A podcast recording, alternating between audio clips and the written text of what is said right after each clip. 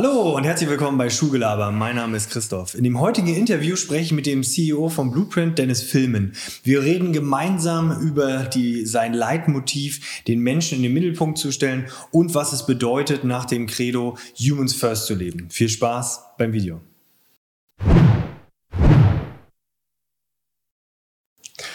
Ja, Dennis, willkommen bei Schuhgelaber. Schön, dass du da bist. Vielen Dank. Ganz zum Anfang, einfach stell dich mal einmal vor, wer bist du, was zeichnet dich aus? Einfach mal selbst pitchen. Ja, gerne. Erstmal äh, schön dabei zu sein heute. Ähm, ja, mein Name ist Dennis, bin ja, Familienvater, habe drei Kinder, ähm, bin nebenher noch Geschäftsführer der Blueprint GmbH, 36 Jahre alt. Ähm, genau. Okay.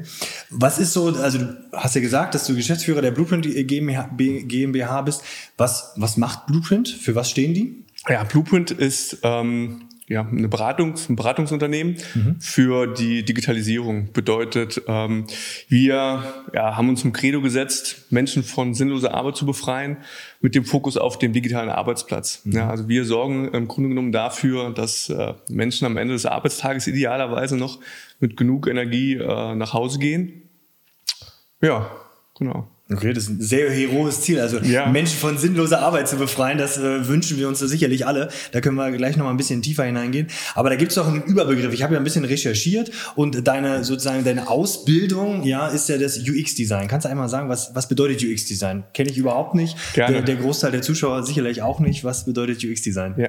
UX-Design steht für User Experience Design und im Grunde genommen geht es ähm, darum, ja, die Nutzererfahrung äh, mit einem digitalen Produkt äh, zu gestalten, zu konzipieren und das eben so optimal wie möglich. Ähm, bedeutet, unser Job ist es herauszufinden, was die Bedürfnisse von Menschen sind, die mit digitalen Produkten, Lösungen ähm, interagieren und dann eben zu schauen, dass wir dort die bestmögliche Nutzererfahrung letztendlich ähm, ja, umsetzen können. Mhm. Okay, kannst du das vielleicht an einem Beispiel mal festmachen? Wie kann ich mir das vorstellen? Also in meinem Kopf ist so, okay, äh, ihr sorgt dafür, äh, ganz simpel gesagt, okay, dass rechts oben der Button äh, ist für den Einkaufswagen zu setzen und nicht äh, links unten, weil man es irgendwie so kennt. Ist das sozusagen eine genau. Mini-Aufgabe vom UX-Design? Genau, also User Experience ist erstmal ein riesengroßes Feld. Ja? Mhm. Das ist genauso gut, wie wenn ich jemanden fragen würde, ähm, was für eine Sportart machst du eigentlich? Ja? Also da gibt es ganz viele Facetten. Das eine sind natürlich äh, Themen wie User Experience im Konsumentenbereich. Ja? Also äh, wenn ich was für Amazon oder irgendeine andere Konsumentenanwendung, nenne ich es jetzt mal, äh, mache, geht es darum, eine Conversion Rate zu optimieren. Ja? Bedeutet, ich will dich oder dir dein Kauferlebnis ähm, digital so optimal wie möglich zu gestalten, damit du eben auch mehr kaufst oder ein loyaler Kunde wirst. Dann gibt es noch einen ganz großen Themenbereich, ähm, spielt sich alles im Business-Bereich oder im Enterprise-Bereich ab. Bedeutet, da geht es mehr um Effizienz, Effektivität, also wie kann ich meine Arbeit bestmöglich ähm, äh, verrichten, beziehungsweise wie komme ich ähm, idealerweise mit der höchstmöglichen Effizienz und Effektivität zu meinem Ziel und kann meine Aufgaben erfüllen. Ähm, genau. Ein Beispiel ist, ähm, was ich immer gerne erzähle, äh, meine Frau arbeitet im Krankenhaus mhm. und die ähm, erzählt dann ganz oft von ähm, ja, Formularen und Masken mit 100 Eingabefeldern und sagt dann, ja Dennis, eigentlich muss ich hier tagtäglich nur äh, drei äh, Eingabefelder ähm, ausfüllen, die anderen brauche ich gar nicht. Also warum habe ich die anderen? Mhm. Ja? Oder wenn Sie einen Report einmal im Monat ähm, erstellen muss, brauchst du dafür eine 15-seitige Word-Anleitung, mhm. wohingegen der, der Report im Grunde genommen immer das Gleiche macht. Ja, das ist also die Frage, ähm, warum muss ich jeden Monat ähm, einen Report erstellen, für den ich eine halbe Stunde brauche, mhm. obwohl der mir eigentlich automatisch zugespielt werden sollte. Also könnte ich diese Zeit sparen, ich könnte diese Energie für ja, meiner Meinung nach sinnvollere Arbeit äh, aufwenden. Mhm.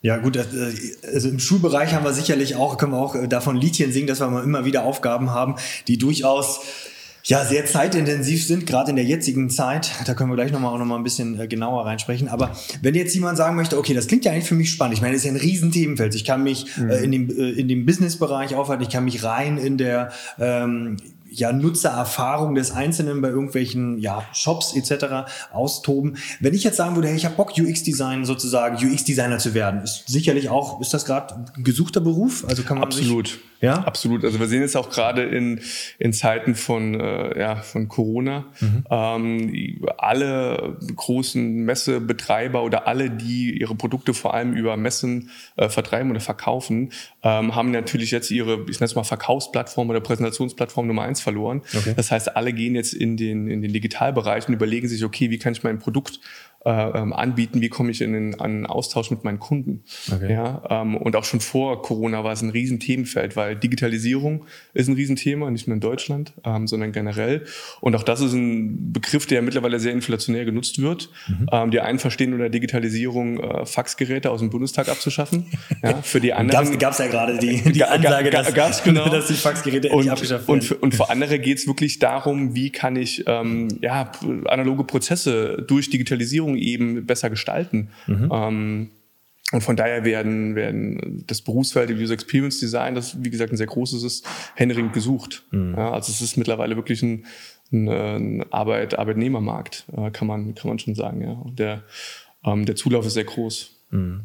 Ich glaube, das, ist, das spielt auch ganz stark in den Bildungsbereich hinein, in dem ich ja nur halt mal zu Hause bin. Wenn man da den Begriff Digitalisierung hört, da denkt man natürlich immer als allererstes, okay, wie kriegen die äh, Schülerinnen und Schüler ein, ein Endgerät äh, irgendwie vor die Hände, aber wie sie es denn benutzen, dass vielleicht auch wirklich das handhabbar und einfach ist, da sind wir natürlich auch ähm, auf einer spannenden Erfahrung, wo wir sagen, okay, wir haben auf der einen Seite die äh, Produkte, die wir frei nutzen können, auf der anderen Seite haben äh, die auch zugänglich oder sperrig zugänglich sind, mhm. auf der anderen Seite haben wir dann vielleicht Produkte von großen Firmen, sagen, okay, die sind einfach nutzbar, weil da die Manpower des, der UX-Designer hinter ist.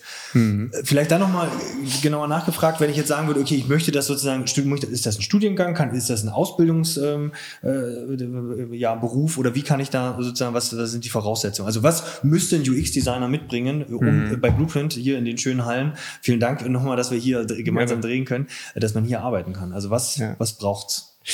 Ähm, ich glaube, mittlerweile gibt es sogar ähm, keine dedizierten Studiengänge, mhm. aber früher war es klassischerweise so, dass ein Kommunikationsdesigner, aber auch Psychologen oder Arbeitspsychologen ähm, sich in dem Bereich oder ähm, Informationsverarbeitung ähm, und Technologie oder Informationswissenschaften, mhm. ähm, gerade hier in der TU Darmstadt wird das so viel gelehrt, dass das so klassische Studiengänge waren, mit denen ich dann mit User Experience Design in Berührung kam.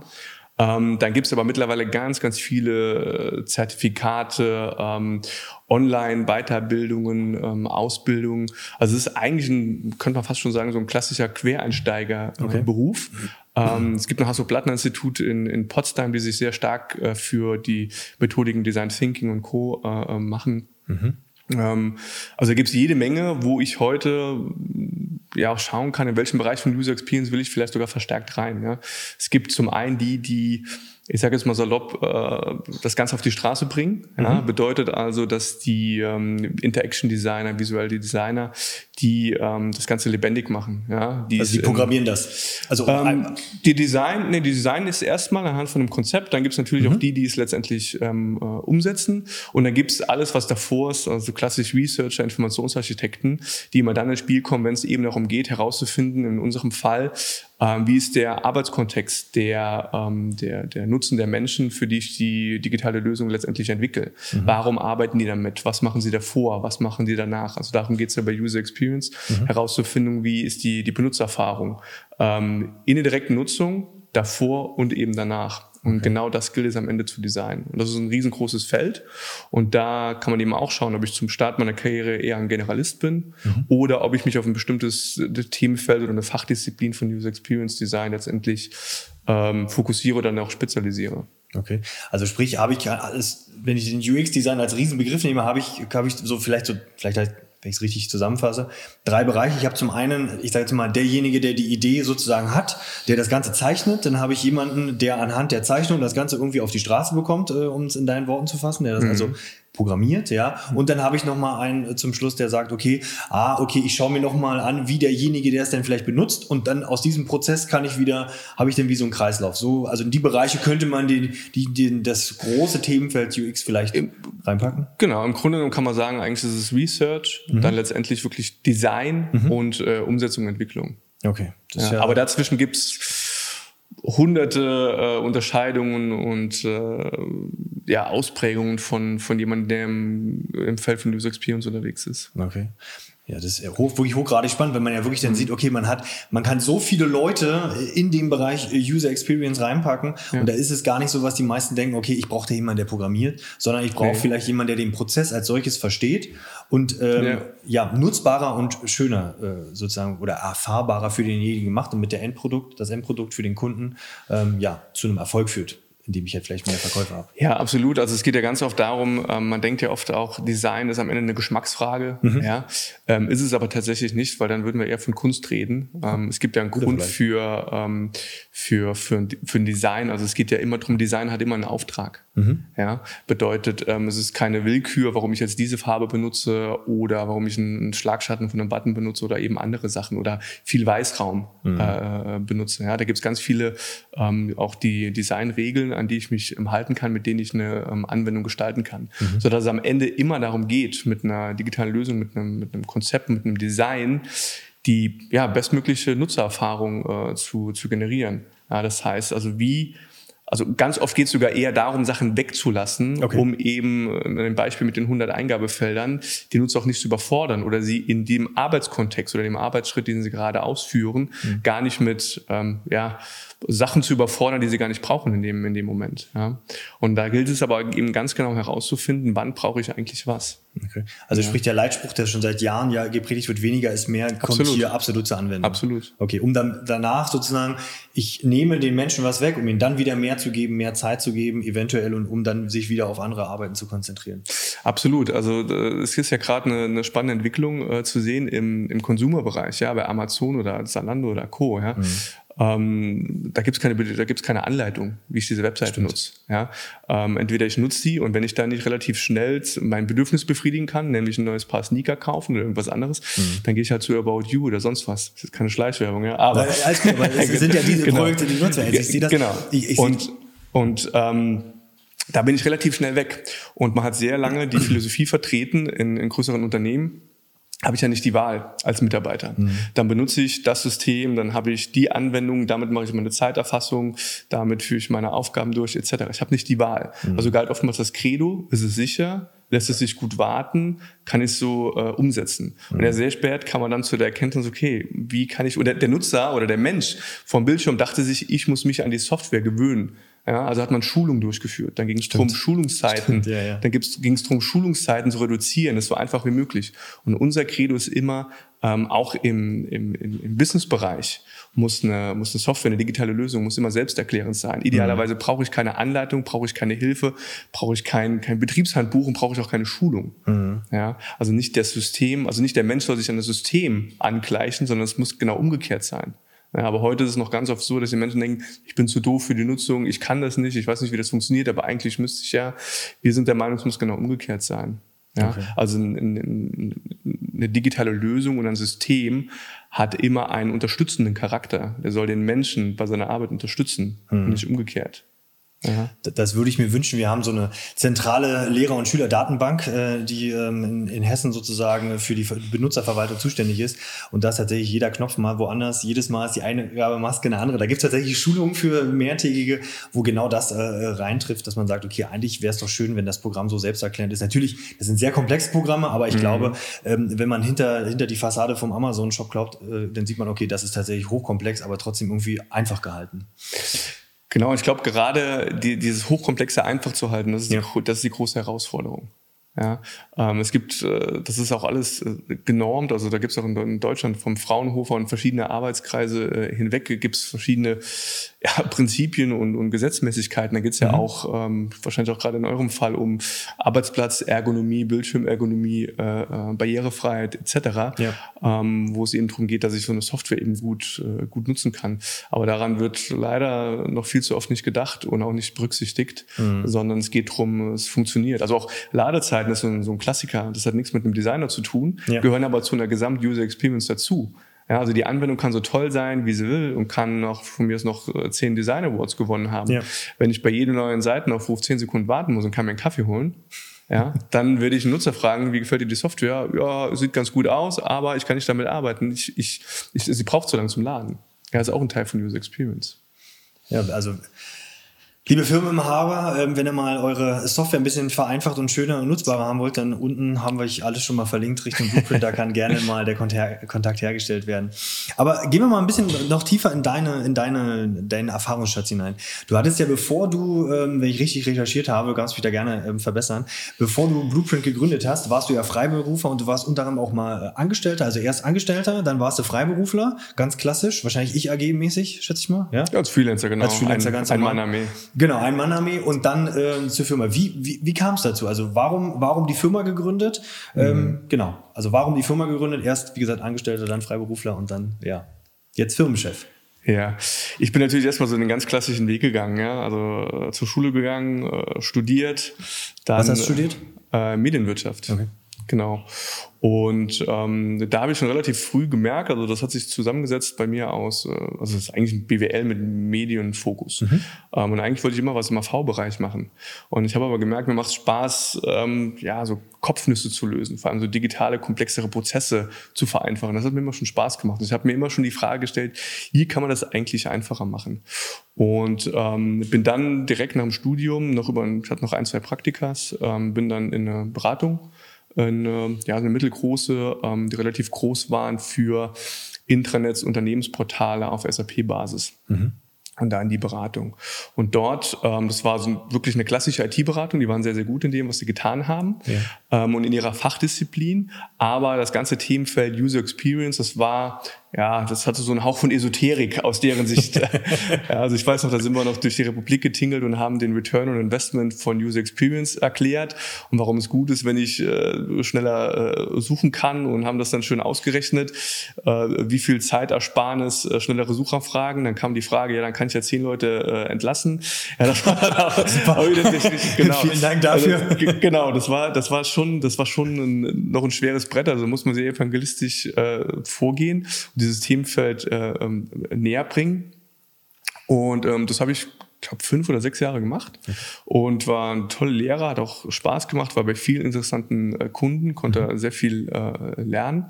Und dann kam aber auch irgendwann die Zeit, wo man so das Gefühl hat, hm, ist da vielleicht noch mehr und auch das Thema, ähm, was glaube ich normal ist in, in jedem mhm. Unternehmen, ähm, dass man sieht, hm, ich würde es persönlich anders machen oder mhm. ich habe Ideen und manchmal finden die Anklang, manchmal eben auch nicht. Und das passt auch nicht zur Unternehmensstrategie.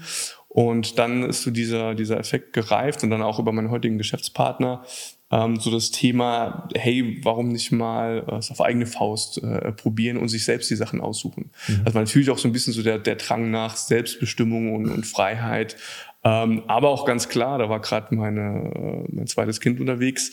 Man gibt auch ein Stück weit Sicherheit auf oder so diese gefühlte äh, Sicherheit. Ähm, genau. Und dann war ich in anderthalb Jahr ähm, Selbstständiger. Mhm.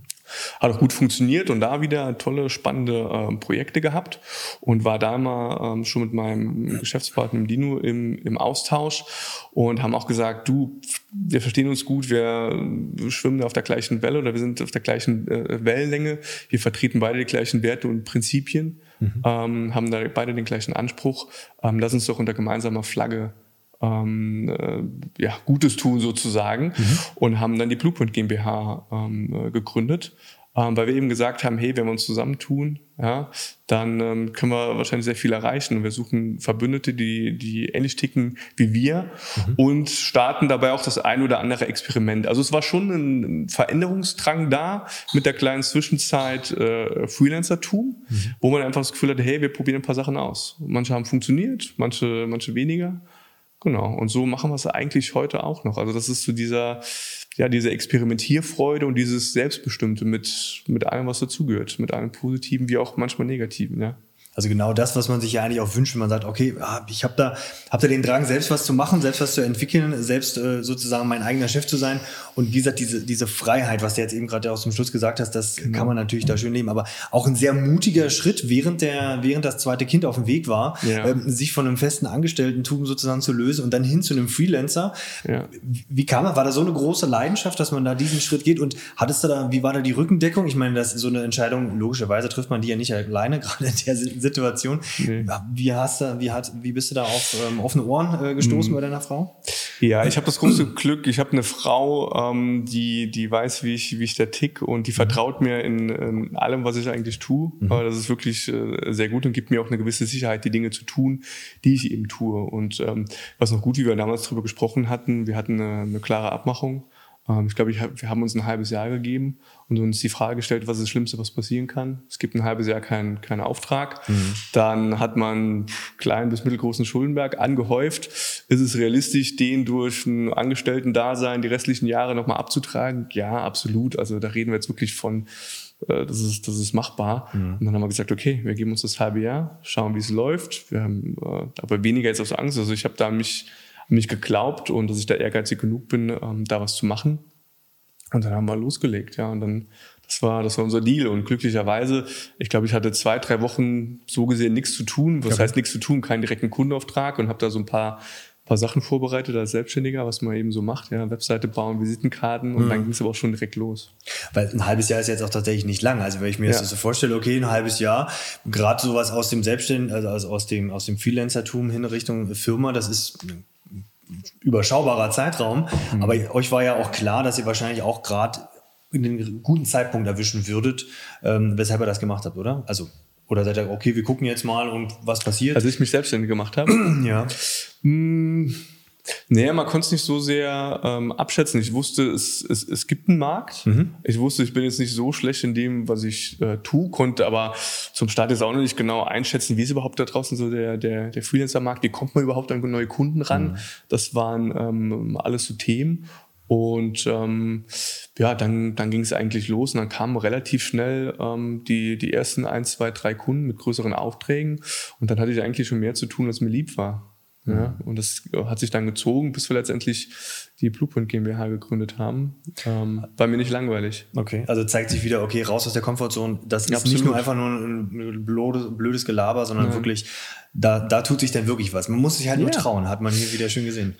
Absolut, man muss einfach machen, sich äh, trauen. Also ich auch ein, ja, so eine abgetroschene Weisheit, aber sich zu fragen, so was ist das Schlimmste, was passieren kann. Und mhm. die Frage stelle ich mir eben ganz oft, auch heute hier und dann auch von, von einem Workshop oder vor ja, vermeintlich äh, größeren Termin oder Herausforderungen. Und tatsächlich, wenn man das mal durch, durchspielt, mhm. ist es ähm, oftmals gar nicht so schlimm oder so groß, wie man, äh, wie man es das im, im Kopfkino vorhat. Und genau das war da auch der Punkt. Und hatten ein halbes Jahr in, was ist normale Berufszeit, ja, mhm. da habe ich 40 Jahre vor mir. Stimmt. Und habe ich vielleicht mal ein halbes Jahr versemmelt. Mhm. Also das nochmal aufzuholen, da muss man jetzt kein, nicht gut in Mathe früher gewesen sein, um ja, und das ist oftmals ist es im Kopf größer, als es tatsächlich dann draußen ist. Ja, gerade wenn man es dann vielleicht sogar noch niederschreibt, wenn man sagt, okay, ich würde es wirklich ganz realistisch vielleicht auch zu zweit mal anpacken, okay, was ist wirklich das aller, aller Schlimmste, dieses genau. Worst-Case-Denken und dann ist so, okay, also jetzt, wenn ich es wirklich vor mir habe, dann ist es wahrscheinlich gar nicht so dramatisch, Absolut. wie es ist und was kann am schlimmsten, ja, im schlimmsten Fall passieren, okay, das und das, ja.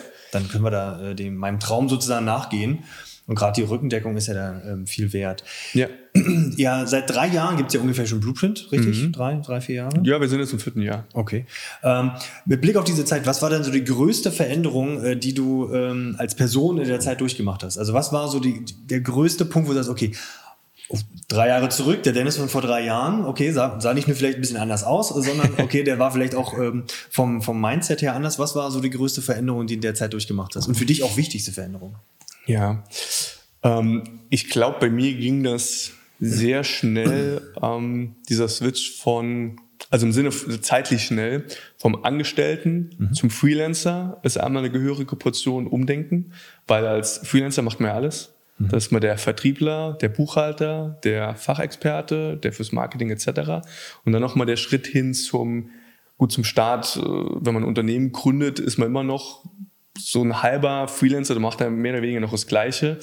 Ähm, je nachdem, wie man dann wächst, hat man gegebenenfalls Leute, die dann sich um die Buchhaltung kümmern. Also das hat man schon mal, schon mal weniger. Aber dieser, dieser schnelle Switch von angestellt mit der gefühlten Sicherheit hin zum Freelancer, so absolutes Risiko, was es aber rück, rück, rückblickend betrachtet gar nicht ist, ähm, alles selbst zu machen und dann als Unternehmer nochmal ganz anders denken zu müssen. Und das wird mir jetzt auch erst klar, so nach, nach drei, vier Jahren, ähm, dass ich mich da auch selbst hier und da auch, auch rausziehen muss und eben nicht mehr der, der Fachexperte sein kann oder der Selbstständige, der jetzt versucht, hier alles zu machen, wie es eben früher machen also wie man es früher gemacht hat. Mhm. Da muss man sich von lösen. Und das, da habe ich lang dran geknabbert und habe dann eben auch gemerkt, ähm, wenn ich 40 Stunden die Woche äh, in Projekten involviert bin und will nebenher aber die Strategie, eine Vision von der Firma gemeinsam mit meinem Partner voranbringen und noch äh, mich um Marketing kümmern, mich um äh, Vertrieb kümmern äh, und das Unternehmen voranbringen und noch Leute einzustellen und so weiter und so fort,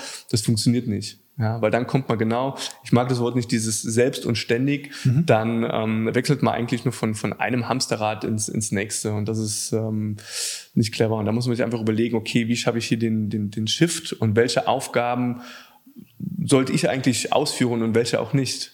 Ja, aber damit zerstört man ja auch ein Stück weit sein, ja, wie, wie soll man sagen, sein, äh, sein Selbstbild, das man die letzten Jahre gelebt hat als Angestellter. Da war man, hat man sich definiert über die Fachexpertise, über gute Projekte, ja. ja, über die Beratung. Und das lässt man ein Stück weit los und begibt sich im Grunde genommen, und so fühlt sich heute äh, hier, und da, äh, hier und da auch an, ähm, nochmal ein, ja, ein paar Lehrjahre. Ja? Man lernt nochmal viel dazu. Und wahrscheinlich lernt man auch weiterhin. Also wird ja Immer. ständiges Lernen, also wir haben ja ein lebenslanges Lernen. Ja. Da kommt man nicht drum herum. Also ist, wenn ich das für mich jetzt richtig zusammenfasse, ist so, okay, wir sind wieder am Anfang, was gesagt hat, okay, weniger ist mehr. Auch ja. hier ist wieder breit aufgestellt, Freelancer, ich mache alles. Ja. ja, hinzu, okay, ich bin jetzt der Fachprofi und wie ist so der Wechsel von, ich sage jetzt mal, derjenige, der ausführt, was ja vorher, okay, früher ist jemand, als, hast ja gesagt, als, äh, als Freelancer hast du alles gemacht, dann hast du dich ein bisschen mehr spezialisiert, auch in der Firma Blueprint mhm. und jetzt weiterentwickelt zum, zum Chef sein. Da sind ja auch jede Menge Switches bei. Also irgendwann ist ja der Fokus nicht mehr auf, ich sage jetzt mal, das Produkt, weil dafür hast du ja eventuell oder dafür hast du deine Leute, sondern okay, jetzt ist, ist mein Switch auf den Menschen. Mhm. War das auch nochmal ein großer ähm, Switch? Wie ist dir das, ist dir das leichter gefallen oder schwerer gefallen? Oder? Mm, ich glaube, das ist unterbewusst immer schon da, wenn man das macht, was wir tun. Und das, glaube ich, macht jeder, der auch bei, bei uns arbeitet, denen geht es allen darum, Sachen besser zu machen für, für, für Menschen, die mit einer, mit einer digitalen Lösung konfrontiert sind. Ähm, ich glaube, jetzt erst wurde es uns oder wurde es auch mir wirklich so bewusst, wo wir den, den Fokus drauf legen. Man konnte es vorher nicht wirklich greifen, weil man eben auch mit so vielen Sachen, man hat einfach immer zu tun, mit so vielen Sachen. Man kann auch manchmal gar nicht richtig greifen, was ist jetzt eigentlich wichtig, was ist nicht wichtig, dann verzettelt man sich oder läuft mal ein Stück weit in die eine Richtung und stellt fest, ah nee, eigentlich müssen in eine komplett andere Richtung zu dem Zeitpunkt ähm, laufen. Und da muss ich auch sagen, perverserweise hat uns da Corona oder hat mir in Corona ein Stück weit dabei geholfen, nochmal zu entschleunigen und auch nochmal zu hinterfragen, also auch nochmal noch viel stärker zu reflektieren, so, was ist denn wirklich wichtig? Warum machen, warum machen wir eigentlich das, was wir machen? Okay. Ja. Und dass es eben nicht nur darum geht, ein Projekt nach dem anderen ähm, abzuliefern, weil man damit Geld verdient, weil man das halt so macht, sondern warum tun wir eigentlich das, was wir tun? Ja, und in, bei User Experience Design, es gibt verschiedene Vorgehensmodelle. Und das ähm, eins davon ist User-Centered Design. Was bedeutet User-Centered? Ich stelle den, den Nutzer oder den Menschen in den Mittelpunkt, mhm. von dem auszugehen. Und da wurde uns klar, je stärker wir uns darauf fokussieren, einen guten Job für den Menschen zu erledigen, also für den Nutzer, der, der, äh, der Software nutzt, hat das zur Folge, dass alles andere eigentlich, oder andersrum, dass alles andere eigentlich folgt. Ja, mhm. also wenn der, der Nutzer am Ende äh, glücklich ist, ist unser Auftraggeber glücklich, ist das Unternehmen glücklich, kann der eigentliche Nutzer, der, der Mensch einen größeren Mehrwert an der, an der Gesellschaft leisten, kann seine Arbeit besser machen, kommt zufriedener abends nach Hause und so weiter und so fort. Ja, und das sind ganz viele kleine Nadelstiche, an denen man ansetzen kann, mhm. um das äh, eben zu verbessern. Und das ist was, woran, woran wir glauben, wo wir gesagt haben, okay, wir müssen uns da auch wieder wirklich drauf fokussieren und immer wieder uns überlegen, für wen machen wir das überhaupt? Mhm. Und für wen nicht, hat ja keinen Selbstzweck.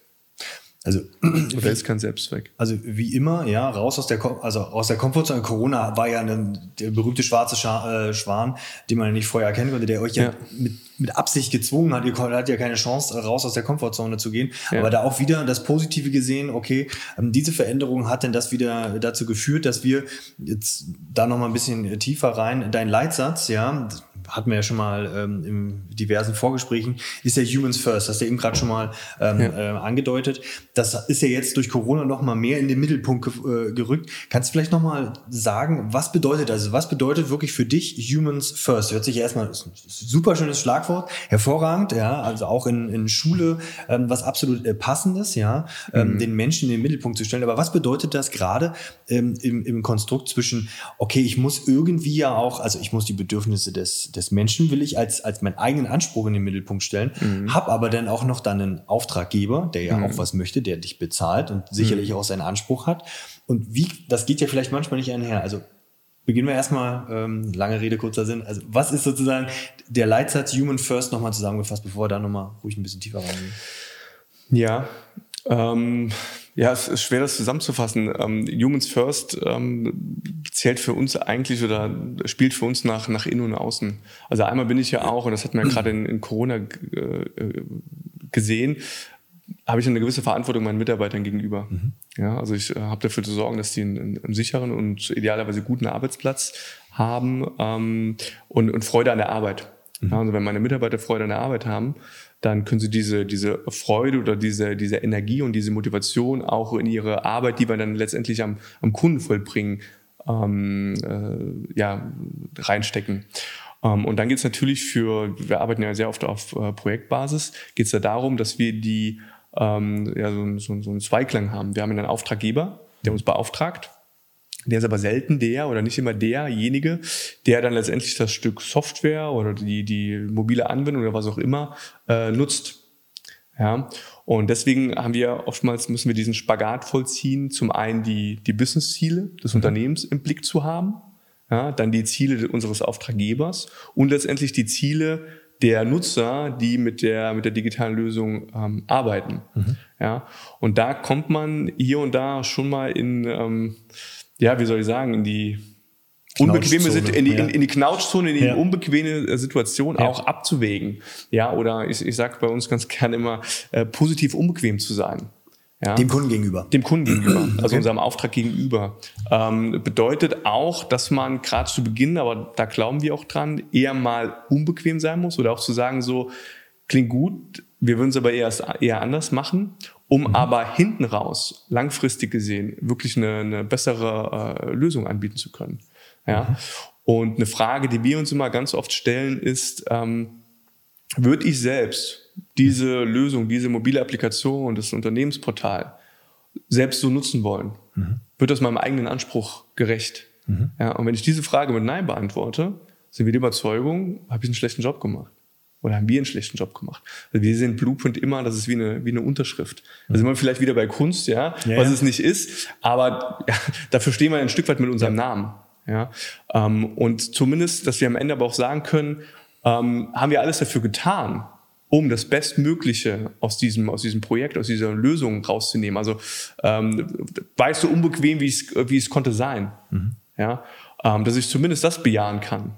Ja, dass ich sagen kann, wir haben, wir haben hier einen guten Job gemacht, wir haben alles dafür getan. Und manchmal gibt es eben politische Unwegsamkeiten, Budget reicht nicht aus, Sachen werden verschoben, das ist auch ganz normal. Aber dann eben zu schauen, waren wir der Anwalt des Nutzers? Mhm. Ja?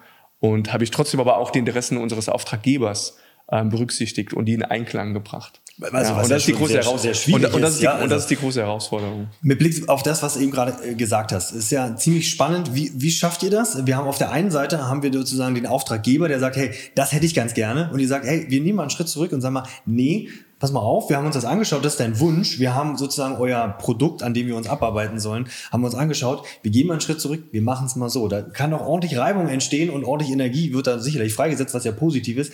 Aber da knallen ja schon vielleicht mal Welten aufeinander, weil hier, ich will das so haben, ihr sagt, nee. Und dann ist es, aber hey, ich bezahle euch. Wie soll denn das funktionieren? Ja. Ist da so viel Vertrauen schon von Hause aus da oder wie kriegt ihr das hin, äh, mit den Menschen äh, da vernünftig ähm, oder mit den Auftraggebern vernünftig zu sprechen? Wie, wie, wie schafft ihr das? Mhm. Ähm, das ist genau das richtige Wort, Vertrauen. Also argumentativ kommt man nur bis zu einem gewissen äh, Punkt. Mhm. Ähm, dann kann man natürlich mit äh, vergangenen erfolgreichen Projekten werben oder eben zeigen, ähm, ja, so einen Track Record aufzeigen. Mhm. Das haben wir schon mal gemacht, aber es geht immer ein Stück weit um Vertrauen und gerade auch um, ein Stück weit um Vertrauensvorschuss. Mhm. Ja, also wir haben äh, aus unserem Spruch so, so Trust the Process. Mhm. Ja, also wirklich sagt, ähm, schenkt uns das Vertrauen, lasst uns machen und wir versprechen am Ende eben auch, es wird ein, ein, ein für alle Seiten ähm, ja, zufriedenstellendes Ergebnis, beziehungsweise sogar mehr als das ähm, herauskommen. Aber das ist durchaus ein Punkt. Ja? Also wenn man mal in einem, in einem Workshop ist mit äh, 10, 15 äh, Einkäufern oder, oder Vertrieblern ja, und kommt dann und sagt, äh, wir müssen uns erstmal in eure Nutzer hineinversetzen, ja, müssen eine sogenannte Persona machen und eine User Journey, eine, eine Nutzerreise äh, gestalten. Was ist eine Persona? Das, äh, glaube ich, wird der Großteil der Zuschauer nicht wissen. Eine Persona ist ein, ist ein, ein, ein Archetyp von einer, von einer, von einer, von einer Nutzergruppe. Okay. Also eine, eine fiktive Person, mhm. Die repräsentativ steht für zum Beispiel eine Sekretärin oder einen Piloten. Okay, also ja. Max Mustermann, aber nur mit, einem speziellen. Genau, genau. speziellen, genau. Paul, ähm, Paul Pilot, 37, okay. was sind seine Aufgaben, was sind seine Ängste, Herausforderungen etc. Mhm. Und dann machen wir uns auch noch ganz oft Gedanken, ähm, ja, wann beginnt er seine Arbeit, was macht er davor, was macht er danach, was kann ihn unter Umständen dabei stressen, wie viel Zeit hat er dafür etc. Mhm. Ja, klingt natürlich für jemanden, der jetzt nicht aus der Materie kommt, nach sag mal so, schon wieder ein Stück weit nach Esoterik. Ja, ja können Voodoo, wir nicht, Voodoo, wie du es vorhin gesagt hast. Genau, können wir, können wir nicht einfach direkt loslegen mit der Entwicklung und dann sparen wir uns den ganzen User Experience Kram. Mhm, okay. Aber es ist eben ganz wichtig, das ähm, nicht zu überspringen, sondern eben herauszufinden, für, für wen mache ich das Ganze. Also bei User Experience geht es ganz oft um, um die Frage, für wen löse ich welches Problem, warum? Mhm. Und wenn ich diese Frage nicht beantworten kann, ja, dann ähm, stellt sich überhaupt die Frage, warum ich das gerade tue, was ich tue, oder warum ich das Projekt angehe. Und wer muss diese Frage erstmal beantworten? Müsst ihr die beantworten oder stellt ihr die Frage an den Kunden, damit er auch versteht, pass mal auf, wenn du die beantwortet mal die Frage für dich und wenn du die mhm. beantworten kannst, dann weißt du auch, warum wir das, also wir als Blueprint, das machen. Mhm. So ist dann ich sage jetzt mal, ist jetzt kein, natürlich kein, ja. Ja, kein Blueprint, wie wir im Namen so schön sind. Ja. Ähm, aber das ist sozusagen so die, der grobe Abgleich, wo ihr sagt, in dem Rahmen bewegen wir uns erstmal, mhm. dass man das verstehen kann. Fällt den meisten natürlich erstmal schwer, so eine Frage zu beantworten. Das ist genau so eine Frage wie, was wünscht ihr euch? Aber die, das die, aber die, viel werden. richtig, aber die wenigsten, äh, ich will jetzt nicht wieder Henry Ford äh, zitieren, der gefragt hat, was wünscht ihr euch? Und dann, jetzt mache ich es doch, äh, dann gesagt haben, ja, mehr Pferde, ja, dann, mhm. dann hätte es kein Auto gegeben. Ähm, das können die meisten Nutzer gar nicht beantworten. Das ist auch nicht der Job. Ja, die meisten Nutzer oder Endanwender können meistens nur artikulieren, was sie stört, mhm. was nicht gut funktioniert, oder vielleicht, dass sie eben sagen, ich hätte gerne eine Suche wie bei Google. Ich hätte gern okay. so einfache Applikationen wie bei Apple. Ja, oder wie auf meinem iPhone. So einfach soll es sein. Ja? Und unser Job ist es herauszufinden, warum hätte er gern eine Suche wie bei, bei Google? Warum sagt er das? Mhm. Weil oftmals ist ähm, das, was, was Nutzer sagt, was er gerne hätte, nicht auch immer unbedingt das, was er auch wirklich braucht. Und unser Job okay. ist es, und unser Job ist herauszufinden, was er wirklich ja. braucht. Also im Grunde genommen kann man sagen, wir müssen immer versuchen, dem, dem Nutzer nicht das zu geben, was er will, mhm. sondern das, was er braucht. Okay, also ein Hoch auf den großartigen UX-Designer, der mal gesagt hat, hier äh, Steve Jobs, äh, hier ist ein äh, Smartphone und ich meine, Genau. Wir, wir wissen genau, wir können, also eigentlich, also ich für meinen Teil könnte nicht mehr ohne Smartphone äh, leben. Das glaube ich ja. geht dem Großteil auch so, aber vor ein paar Jahren, ähm, gut, bisschen mehr als nur ein paar Jahre äh, zurückgeht, war das so ein Ding, okay, das hey, ich, ich brauche es nicht, aber doch, ihr braucht es jetzt. Mhm. Dann würden wir jetzt hier alle noch mit unserem Blackberry sitzen, weil ja. es so schön ist mit der haptischen Tastatur. genau, braucht genau. Man, braucht man später dann nicht. Okay, ich meine, das ist schon ein sehr horrende, ho hohes Ziel, was ihr da sozusagen an den Tag legen wollt, ja, und auch ja. an den Tag legt. Genau, um auf deine Frage zurückzukommen, im, im Grunde genommen ist das genau unser Job, das gemeinsam mit dem unserem Auftraggeber herauszufinden. Also okay. wir machen dann sogenannte Scoping-Workshops, mhm. wo wir überhaupt erstmal herausfinden, für wen machen wir die mobile Anwendung, das mhm. Unternehmensportal. Warum? Was ist deren Bedürfnis? Mhm. Ja, was, was, wollen, was wollen die eigentlich erreichen? Welche Aufgaben wollen sie äh, ausführen? Was für Nutzen hat das für diese Nutzergruppe? Was für Nutzen hat das fürs Unternehmen? Um da schon herauszufinden und herauszukitzeln, was es eigentlich braucht. Und das gilt es dann zu interpretieren und zu analysieren und dann herauszufinden, was überhaupt lösen oder was eben nicht. Mhm. Und dann passiert es eben auch ganz oft, dass wir einen, einen, einen Auftrag haben, wo es heißt, äh, könnte aus den 25 Prozessschritten hier äh, 20 machen und schön bunt soll es, äh, also schöner soll es danach auch aussehen und, ja. und moderner, okay. ja, so, wie, so ein bisschen wie bei Pinterest oder sowas. Ähm, und es stellt sich heraus, ah nee, es geht gar nicht nur darum, äh, aus 25 20 zu machen. Mhm. Das wäre ja einfach nur eine quantitative Kennzahl, mhm. sondern es geht vielleicht sogar darum, die Prozessschritte qualitativ besser zu machen oder zu vereinfachen oder eine bessere Führung. Mhm. Ja, früher, es gibt so, eine, so, ein, so, ein Mythos der, der Drei-Klick-Regel. Ja, also mit drei Klicks soll ich immer zu meinem Ziel kommen. Und früher hieß es auch, ähm, Nutzer scrollen nicht. Es muss alles auf die Startseite. Wenn man sich früher die T-Online-Startseite ja, ja. überlegt hat, da war alles voll, man hat ganz viel gesehen. Im Grunde genommen habe ich die Nutzer aber überfordert. Mhm. Ja, es war ja ganz viel, ganz viel Klatter, ganz viel, viel Rauschen. Und das ist eine, eine, eine falsche Metrik. Sondern es geht darum, es ist auch in Ordnung, wenn du fünf Klicks brauchst zu deinem Ziel, mhm. wenn ich dich dabei aber besser führe. Okay. Ja, das ist der große Unterschied. Und würdest du auch das, würdest du sagen, dass, also da sind mir gleich zwei, zwei Sachen in den Kopf gekommen, würdest du sagen, dass gerade dieser Bereich, also diese unterschiedlichen ähm, ich sage jetzt mal voraus, also bei einem Workshop, die unterschiedlichen Voraussetzungen, ich will das, der Einkäufer will das, wir wollen das, wir sind aber dafür da. Meinst du, dass, dass das die größte Herausforderung bei euren Workshops ist? Diese ganzen Wünsche, da haben wir den, äh, den Einkäufer, der sagt, ich will es aber so und so haben. Dann habe ich da äh, der Chef, der sagt, ich will es von 20, von 25 auf 20. Dann sagen wir den Sender, aber ich will es schön bunt haben. Das unter einen Hut zu bringen, würdest du sagen, dass das die größte Herausforderung ist? Mit Sicherheit, mit Sicherheit. Und alle auch auf einen gemeinsamen Nenner zu bekommen und eine Klarheit dafür zu schaffen, für wen ich das eigentlich tue. Okay. Ja, ähm, ein, ein, schönes Beispiel ist, oft mal hat man so den, den Punkt, dass ich eine, eine Zentrale habe, die was für, für einzelne Bereiche entwickelt, ist aber selbst nicht nutzt. Mhm. Ja, und dann, und das ist auch gar kein, ähm, das ist auch nicht so, dass es läuft meistens subtil, dass dann einzelne Nutzergruppen ähm, sich was wünschen, was ihre eigene Arbeit leichter macht, aber nicht die, für die, die es ja. am Ende letztendlich nutzen. Ja, da ist auch keine böse Absicht dahinter. Das, das ist einfach so. Also ein Mensch. Verstehe ich auch genau, nicht. Also. Jeder mag es gerne einfacher, ja. aber ich vergesse, für wen ich es eigentlich mache. Mhm. Ja, und das sieht man auch ganz oft auch im, im Konsumerbereich äh, oder auf Versicherungsseiten. Ja, dann wird die interne Versicherungssprache oder auf Bankseiten. Also wenn ich an meine, an mein Online-Banking äh, denke, Stimmt. da wird ganz klar die Sprache von, äh, die Fachtermini äh, von der Bank benutzt, mhm. aber nicht die Sprache des Nutzers ja. ja. Und es geht immer darum, die Sprache des Nutzers zu verwenden. Äh, und das mag auch mal hier und da wissenschaftlicher nicht korrekt sind oder in, in, mhm. in der Fachterminie, aber es ist immer noch besser. Ja, wenn ich verstehe, was ich hier eigentlich mache. Äh, gerade in dem Bereich, da entwickelt sich das ja immer mehr hin. Okay, wir müssen einfache Sprache haben, wir müssen es mhm. verständlicher machen, nicht umsonst gibt es ja da ohne Ende Urteile, die gerade in dem Bankenbereich sagen, hey Leute, ihr müsst das einfacher haben, ihr könnt genau. da nicht die Sachen ähm, ähm, verstecken, etc. Ja. Hm. Gehen wir noch mal kurz Richtung Corona. Ich meine, das ist äh, wirklich, also uns in, in, Schule betrifft das weiterhin, das wird uns auch noch ein paar Jahre äh, äh, mhm. beschäftigen. Ähm, dich äh, als, ähm, als, ja, als Chef einer Firma hat sozusagen beschäftigt. Was würdest du sagen, was hat mit Blick also auf den auf, auf Corona dein Denken als Führungskraft, aber vielleicht auch mal als, zum Abgleich, du hast ja gesagt, du hast äh, jetzt äh, drei Kinder. Ähm, was hat sich da verändert? Also zum einen der Dennis Film als Führungskraft und zum mhm. anderen der Dennis Film als Familienvater. Ist das, ist da überhaupt eine Trendschärfe oder sagt er, okay, irgendwie bin ich das logischerweise als Ganzes und hat mein Denken gerade im Blick auf Corona ganz stark ähm, verändert? Und wenn ja, wie? Mhm. Ja, ich glaube zum einen, wenn man seine, sein eigenes Unternehmen hat, ähm, ich weiß noch früher, wenn ich angestellt war, also mhm. ich, ich, ich war da schon immer stark auch emotional involviert, mhm. aber trotzdem hat man irgendwann Feierabend ja, und dann, dann ist auch gut, aber mhm. halt angestellt. Und die Grenzen, bei, wenn man sein eigenes Unternehmen hat, sind, sind schwimmend. Also man denkt dauernd, ob man will oder nicht. Mhm. Das ist Fluch und Segen zugleich über seine Firma nach. Wie kann man Sachen besser machen? Ist, eigentlich ist man immer ein Stück weit in der Zukunft. Man überlegt mhm. sich schon, wie kann ich das in drei, vier, fünf Jahren, was brauchst um dorthin zu kommen, wo ich eigentlich ähm, hin will. Corona, nochmal, es, es klingt pervers, hat so ein bisschen nochmal dabei geholfen, ähm, ja, das ist ja hier Generation Y, Generation Z, nochmal so stärker die, die Sinnfrage äh, zu, zu stressen. Ja, also warum tue ich das Ganze und wo will ich, wo will ich eigentlich hin? Mhm. Ähm, das, das war so ein Thema in, in, in Zeiten von Corona, wo wir für uns nochmal überlegt haben, wie wollen wir arbeiten, für wen wollen wir arbeiten. Also ähm, ein Thema, das ich gerade sehr stresse, ist das der, der Lieblingskunde.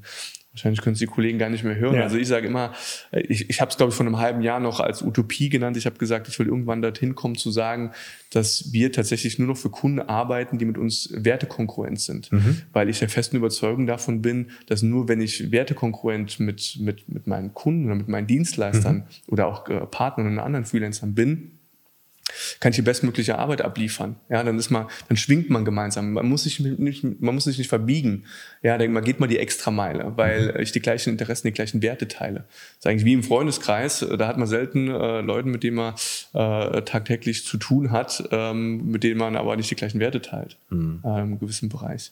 Also das hat uns nochmal geholfen ähm, bei, bei Corona. Es hat vieles nochmal entschleunigt, vieles nochmal auf den Prüfstand gestellt. Mhm und auch ganz klar ähm, dabei geholfen, nochmal zu sehen, ähm, was für ja, wirtschaftliche Risiken muss ich eigentlich berücksichtigen auf lange, auf lange Sicht. Also wie werde ich wirklich unshakable, invisible? Also wie werde ich, okay. wie werde ich krisensicher? Was muss ich eigentlich dafür tun? Also habt ihr gerade an dem Bereich auch nochmal tatsächlich was, was abgeändert?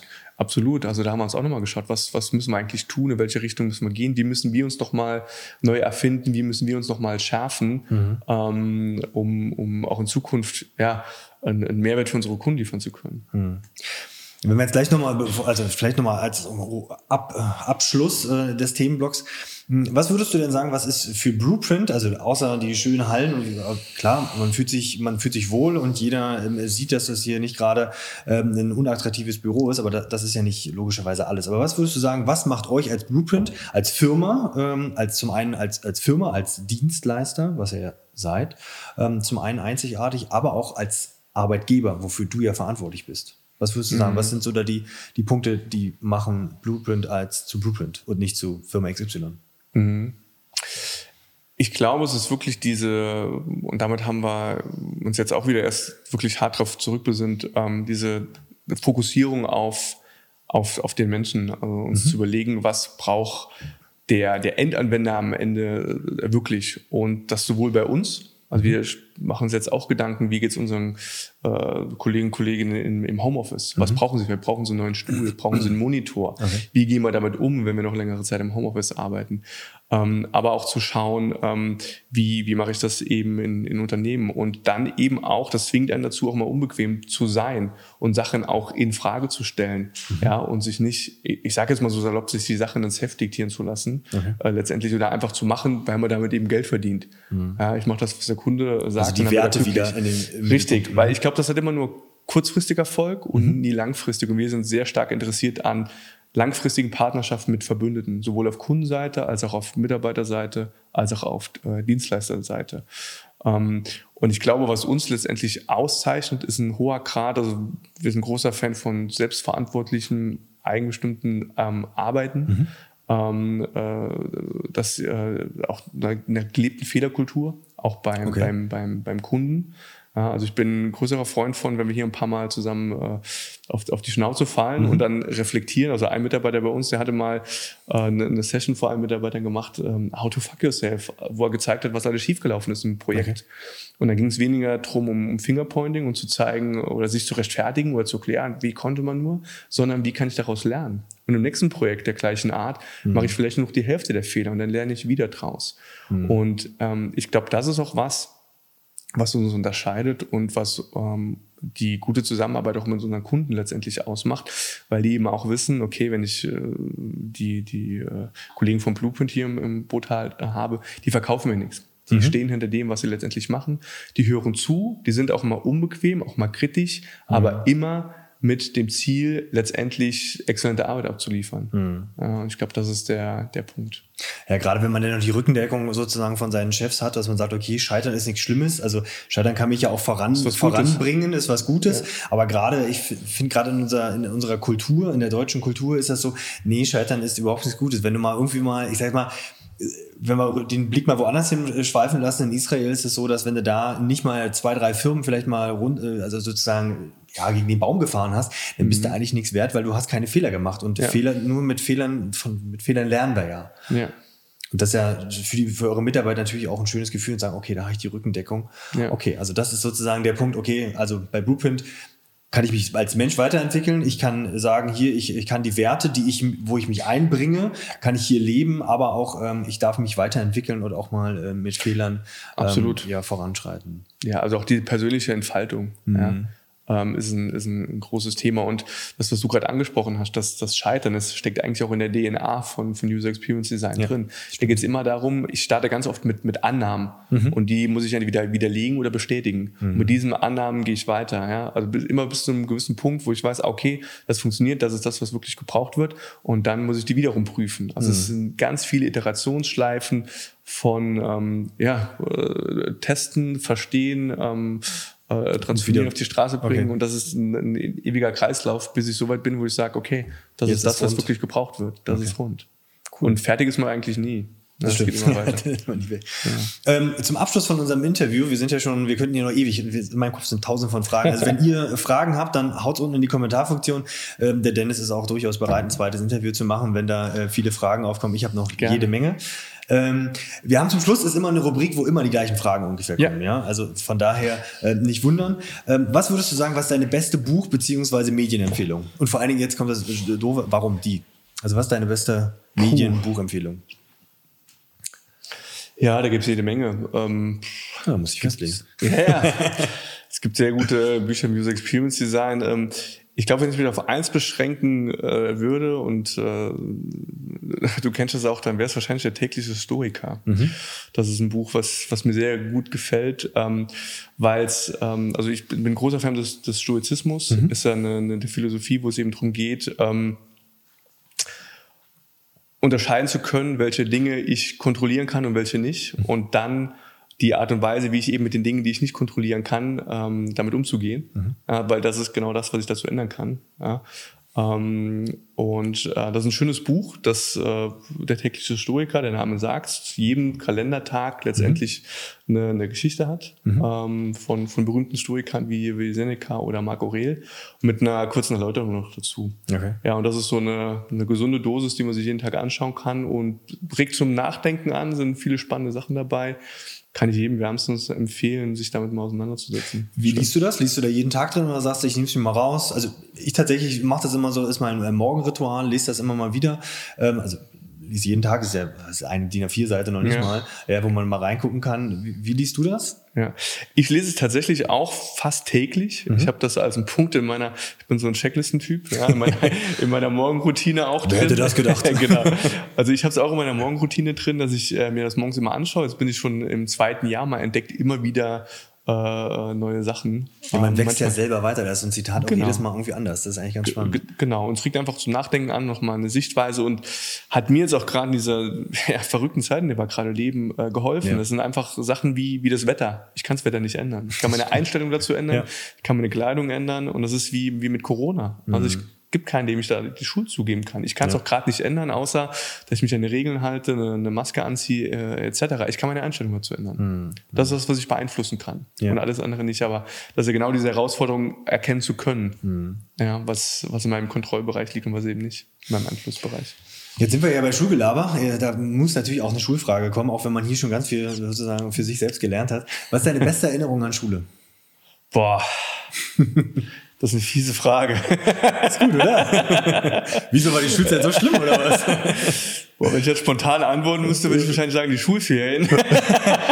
Das kenne ich. Oder die ein oder andere äh, Klassenfahrt. Ja, aber warum nicht? Also ich meine, das gehört ja. zum Schulalltag dazu. Es wird immer so ein bisschen in Frage gestellt oder wird so, ah, was soll das? Da könnte man noch mehr machen. Aber nein, das sind die Punkte, wo man vielleicht. Klingt jetzt so, als wäre die Schulzeit so schlimm gewesen bei mir. Das, das war sie jetzt nicht, aber es gibt jetzt keinen so einen Punkt, wo ich, wo ich sagen könnte, im Studium gab es da mehr. Mhm. Wahrscheinlich ähm, ein bisschen präsenter auch. Richtig, aber in der, in der Schulzeit ähm, gibt es jetzt nicht diesen einen Moment oder diesen, mhm. einen, den einen Abschnitt, den ich herausstellen könnte. Na, dann nehmen wir die Klassenfahrten, ist okay. also gerade die also Ferien, Ferien und Klassenfahrten fand ich super. Okay. Weißt du noch, wo die Abschlussfahrt hinging? Weißt du das noch? Ja, die ging mal an Gardasee. Der Klassiker. Genau, an Gardasee. Wo wahrscheinlich. Äh Tausende von. ja, gut, äh, mal gucken, was hier nach der spannenden äh, Situation ist, die wir gerade haben, ist. Ja. Aber ja, äh, da tilgern auch Schülergruppen immerhin. Okay, das ist für genau. die auch die beste Zeit. Ich meine, ich kann es absolut ähm, verstehen und ähm, gehört einfach zum Schulleben dazu. Ja. Ähm, Jetzt hast du ja äh, nicht nur ein Kind, sondern äh, drei. Ja, du kannst äh, allen den gleichen Rat geben äh, oder die, äh, auf die Frage auf, die, auf jedes einzelne Kind äh, beziehen. Ähm, zwei Jungs, ein Mädchen, wenn ich mich äh, recht äh, ja. entsinne. ähm, aber eine Lebensweisheit, ein Rat, äh, wieder an alle drei Kinder, an eins, ähm, kannst du aussuchen. Mhm. Lebensweisheit, ein Rat. Also das Wichtigste, was du deinen Kindern mitgeben möchtest. Ja, ich, ich glaube, es wird in Zukunft noch wichtiger sein. Also wir beschäftigen uns ja bei Blueprint auch viel mit der Zukunft der Arbeit. Ich glaube, es wird ganz wichtig sein, mhm. ähm, flexibel zu bleiben, mhm. sich immer wieder neu zu erfinden. Ich glaube, die Zeiten sind rum, dass man 40 Jahre lang immer wieder das Gleiche macht. Also das ein Stück weit auch ja hungrig zu bleiben, sich auch nicht auszuruhen, bedeutet nicht, dass man sich immer stressen muss, mhm. aber dann auch nicht bequem zu werden. Ähm, und ja, immer auch Sachen zu hinterfragen, mhm. ja, in, in Frage zu stellen und äh, neu zu denken. Ich glaube, das ist das, was ich versuche, meinen Kindern viel, viel mitzugeben. Und sich auch nicht, ich sage jetzt mal, sei es von der Gesellschaft oder von irgendwas anderes, so das Thema eben, wenn man in Deutschland mal gescheitert ist, dann hat man gleich einen Makel oder wenn man mal mhm. gekündigt wurde, um Gott, oh Gott, ähm, äh, sich da nicht limitieren zu lassen, äh, so nach dem Motto, ähm, es gibt Sachen, die man nicht kann. Weil mhm. das habe ich jetzt auch gelernt über, über Jahre hinweg. Ähm, es gibt ganz viele Sachen, von denen man glaubt, die man nicht kann und dann stellt man fest, okay, war jetzt auch nur, nur, eine, nur eine Grenze oder ein Punkt, den ich mittlerweile überschritten habe. Und dann mhm. werden die Herausforderungen größer. Und davor keine Angst zu haben. Mhm. Also darauf auch, auch Lust zu haben, auch wenn es sich hier und da mal, mal man sich unwohl fühlt. Das ist meistens ein, ein gutes Zeichen dafür, dass man gerade äh, noch ein Stück weit wächst oder sich, ja. sich weiterentwickelt. Ähm, ja, daran Spaß zu haben. Ich glaube, das ist was, was ich meinen Kindern mitgeben würde. Ich glaube, das müssen wir auch in Schule tatsächlich noch viel mehr in den Fokus rücken. Es ist total schwer, äh, ja, gerade zu sagen, okay, ich meine, das ultimative Scheitern ist erstmal gefühlt für einen Schüler jetzt nicht die sechs, aber sitzen bleiben, aber zu mhm. sagen, okay, als Lehrer macht man das ja durchaus nicht mit Absicht, sondern vielleicht ist es einfach auch sinnvoller, dass du mal da die berühmte Ehrenrunde drehst und dass das ja. nichts Schlimmes ist in der Vita. Im Gegenteil, sondern okay, es bringt dich vielleicht weiter, vielleicht warst du an dem Punkt noch nicht. Mhm. Und wenn, und wenn du vielleicht daraus gelernt hast, hey, vielleicht bist du auch selber schuld, dass du jetzt an dem Punkt bist, an dem du bist. Und das sage ich auch immer meinen Schülern, okay, ihr könnt es aber selber verändern. Ihr habt es in der Hand. Natürlich ist jetzt vielleicht diese eine Arbeit verhauen, aber danach könnt ihr immer noch was verändern. Und das ist nicht nur, aber das ist wirklich schwer. Und auch der Punkt dieses, wir müssen flexibel sein. Ich glaube auch, klar, als Lehrer ist jetzt immer ein doofes Beispiel, da sitzt man äh, meistens 40 Jahre am gleichen Job, aber alle anderen drumherum werden sicherlich sehr agil arbeiten und ich glaube, mhm. da müssen wir als Schulen Grundlagen legen und warum mhm. nicht auch mal da zirkulieren in Schule, wer weiß, vielleicht sagen wir auch in 20 Jahren zirkulieren die Lehrer mal hin und her und sagen mal, okay, wir müssen mal da gleich da reinschauen und da Klar. Erfahrung mitnehmen. Ja. Ähm, wir haben immer, ähm, äh, das darfst du dann zum Schluss dann auch noch als äh, abschließend machen, wir haben immer eine Frage des Gastes, äh, der sozusagen vorher interviewt worden von mir ist. Das war beim letzten Mal der Adrian. Video habe ich mal da oben ähm, verlinkt, der Förderschullehrer. Und der hat sozusagen die Frage an dich gestellt. Äh, was wärst du gerne geworden, wenn du nicht Unternehmer, UX-Designer, man kann es ja aussuchen, ich nehme mal Unternehmer, ähm, geworden wärst? Also was wäre so deine zweite Berufswahl geworden? Boah. Das ist immer noch was, äh, was ich vielleicht irgendwann auch noch äh, mache. Ähm, ich glaube, ich wäre gerne Musiker geworden. Musiker? Ja. Ich hätte, doch, ich hatte wirklich Lust drauf. Du, wir gehabt. können ja auch eine Runde singen. nee, nicht singen. Also gar nicht der, der auf der Bühne steht, sondern eher so der, der im Hintergrund ist, so äh, aller äh, Produzent, ähm, der, der Fancy. Da hätte ich wirklich ähm, Lust drauf gehabt. Ich liebe Musik, das ist für mhm. mich die, die größte Kunstform äh, nach, nach, äh, nach, nach, nach Cinema. Mhm. Ähm, ich glaube, ich wäre gerne Musiker geworden. Also das ist was, was ich sehr beeindruckend war. Also ich finde es sehr beeindruckend, wenn jemand Musik machen kann, wenn jemand mhm. ein Instrument spielen kann, wenn jemand gut, gut singen kann. Wenn mein Geschäftspartner ist, äh, der Produzent ist, finde ich faszinierend, mhm. äh, wie, er, wie er das macht. Ich bild mir ein, vielleicht ist es aber auch nur ein negativer Glaubenssatz, dass ich dafür kein, dass ich es noch nicht kann oder ich es noch nicht hinkriege. Vielleicht ja. habe ich mich nicht zu sehr bemüht oder höre es einfach nur gerne. Aber Musiker. Okay. Wenn ich mir das wirklich aussuchen könnte und könnte mir ein Talent wünschen, dann. dann welche, welche Musikrichtung? Ach, ich würde mich da gar nicht so, so festlegen. Also okay. ich mag, mag ganz viele Sachen, also von, von Soul, Funk, aber auch Rap finde ich, finde ich viele Sachen cool. Okay. Ja, dann wissen ja. wir ja schon, was man dir mal irgendwann schenken kann. also äh, Musikpräsidenten hier, ähm, ja, hier war, lauert vielleicht ein Talent. ähm, dann, äh, wer weiß. Okay, dann Abschluss, äh, abschließend darfst du eine Frage an den äh, kommenden Gast stellen. Wer auch immer das sein wird. Ich verrate es ja. nicht. Ja. So grob weiß ich es schon, äh, beziehungsweise wissen wir es schon, aber ja, ja, aktuell weiß man ja nicht, wer bleibt. Also was ist, äh, was könnte eine Frage an den nächsten Gast sein? Ja, auch da äh, äh, ich bei meinem werten Geschäftspartner. Der stellt immer, der stellt eine super Frage. Äh, immer, wir beschäftigen uns viel mit der Zukunft der Arbeit, digitaler ja. Arbeitsplatz. Ja. Und mich würde interessieren, ähm, ja, warum, warum arbeiten Menschen? Warum arbeiten Menschen? Warum arbeiten Menschen? Warum arbeiten Menschen? Es, es, ist, es ist eine sehr gute Frage. Ich glaube zum einen, ähm, um eben einen gewissen Mehrwert an der Gesellschaft ähm, äh, ja, zu leisten. So mhm. ist das Ganze ja auch mal äh, entstanden. Mhm. Ja, also früher gab es den, den einen Bäcker, den, den einen Schmied, dann, äh, hat man es äh, ausgeweitet etc. Es ging immer darum, letztendlich einer, einer Gesellschaft äh, zu mhm. helfen und weiterzuentwickeln. Ja, und jetzt sind wir in einem Zeitalter ähm, angekommen, wo es wahrscheinlich in Zukunft, glaube ich, eben nicht mehr für alle Menschen wirklich dann einen, einen Job gibt. Also mhm. Sprichwort wieder Digitalisierung. Mhm. Also sind dann vielleicht so die, die Schattenseiten. Und da muss man sich die Frage stellen, was, was mache ich denn mit der frei gewordenen Energie? Also mhm. Stichwort bedingungsloses Grundeinkommen mhm. ähm, äh, etc. Ja, und deswegen, das ist ja auch ein, ein, Punkt, hatten wir jetzt gar nicht, warum wir bei uns nur eine Vier-Tage-Woche haben. Mhm. Weil wir der Überzeugung sind, ähm, ich kenne das noch von früher, da hatten wir so die 60, 70 Stunden Wochen mhm. und es war so normal, alles drunter war man so Minderleister, ja, so ja. Low-Performer. Ja, ja. Und da habe ich mir auch mal gefragt, warum eigentlich? Ja, vor allem, ja. wer legt diese Zahl fest, dass nur wenn ich wer das habe? Diese, wer legt diese Zahl fest? Also gerade in Deutschland haben wir auch eine, eine Leistungsgesellschaft, ja. Mhm. Und das ist so die Frage so, warum arbeiten Menschen und ähm, was ist sinnvolle Arbeit? Mhm. Und was ist es eben nicht? Ja, ich glaube ja, auch, dass diese, dieses Sinnstiften rückt immer mehr in den, genau. in den Fokus. Das, das kriege ich auch bei meinen, bei meinen Schülern auch mit, dass so dieses, okay, dieses, wenn man so fragt, okay, gerade wenn die denn Richtung weiterführende Schule gehen oder von einer weiterführenden Schule sozusagen äh, das äh, beendet haben, dass man sagt, okay, was ist so der Bereich, wo du rein möchtest, okay, irgendwie was Sinnstiftendes. Also das, ja. das, das merkt man schon und ich, das, ich glaube, das ist auch eine gute Entwicklung in der Gesellschaft. Natürlich mhm. jetzt immer nur ein kleiner Ausschnitt, den ich da bekomme und vielleicht auch eine positive Blase, mhm. aber da würde ich dir absolut äh, zustimmen, dass dieses Sinnstiftende das Entscheidende sein wird. Vielleicht konkretisiere ich sogar und sage, warum arbeiten Menschen und wie sieht die Zukunft der Arbeit überhaupt aus?